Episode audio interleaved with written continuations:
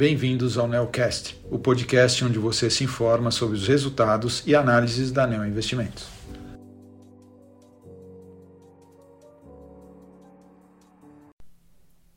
Olá, meu nome é Guilherme Camacho, sou um dos gestores da estratégia de ações long and short da Neo Investimentos e estou aqui para comentar sobre o desempenho do fundo Neo Argo Long Short no mês de dezembro.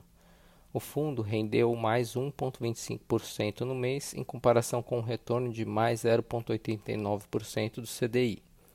No acumulado do ano, o fundo apresentou um retorno de 9,91% contra um CDI de 13,04%. O book de ações apresentou um resultado de mais 46 basis points no mês, com contribuições de mais 13 basis points das posições direcionais e de 33 basis points das posições de valor relativo. O desempenho da carteira direcional em dezembro foi positiva e alinhado com a bolsa brasileira que subiu 6% no mês.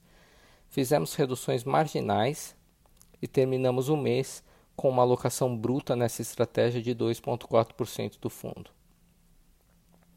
As posições de valor relativo são divididas em três estratégias. No mês, a performance das mesmas foi a seguinte: a estratégia estrutura de capital rendeu mais 18 basis points, sendo que os ganhos vieram dos relativos de COSAN e Simpar contra suas subsidiárias.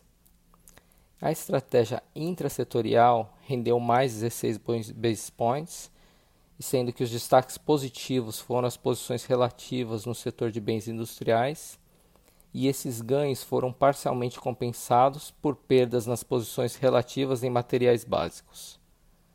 A estratégia intersetorial rendeu menos 2 basis points no mês, sem nenhum grande destaque. Não fizemos nenhuma movimentação relevante na carteira nesse mês. Vamos aproveitar para comentar sobre o andamento de duas teses de investimentos, Fleury e Natura. Em julho de 2023, decidimos comprar as ações de Fleury e comentamos sobre a decisão de compra na carta daquele mês. Passados cinco meses, a tese de investimento que construímos continua intacta. A fusão com o Pardini caminha dentro do esperado e as sinergias devem ser capturadas até 2025. O laboratório está entregando um forte crescimento de receita.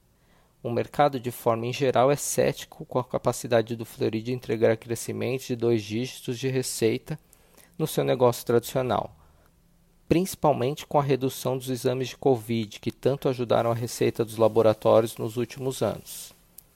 No segundo e terceiro trimestre, os exames de Covid já representaram menos de 0,5% da receita da empresa vindos de mais 4,5% no segundo trimestre de 2022 e 2% no terceiro trimestre de 2022.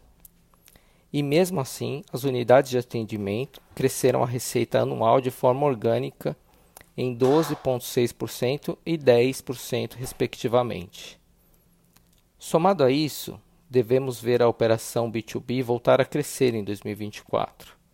E os novos elos, oncologia, ortopedia, oftalmologia, infusão e fertilidade também devem continuar crescendo a taxas superiores. Em suma, enxergamos um cenário positivo e acima do esperado pelo mercado em termos de receita. Quanto às margens, nesses dois trimestres vimos margens pro forma expandindo ano contra ano, e ainda sem captura das sinergias da fusão. Ou seja, o Fleury vem entregando crescimento acima do esperado, com margens crescentes, com um balanço sólido e com forte geração de caixa. Em maio de 2023, após o resultado do primeiro trimestre, tomamos a decisão de comprar Natura. Víamos a Natura com potencial de entregar uma combinação poderosa de expansão de margens, geração de caixa operacional e desalavancagem financeira. Passados sete meses, a Natura entregou praticamente tudo o que esperávamos.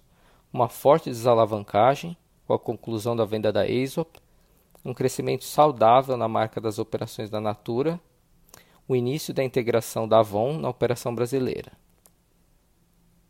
Margens crescentes em todos os negócios, geração de caixa operacional com confirmação esperada para o quarto trimestre de 2023.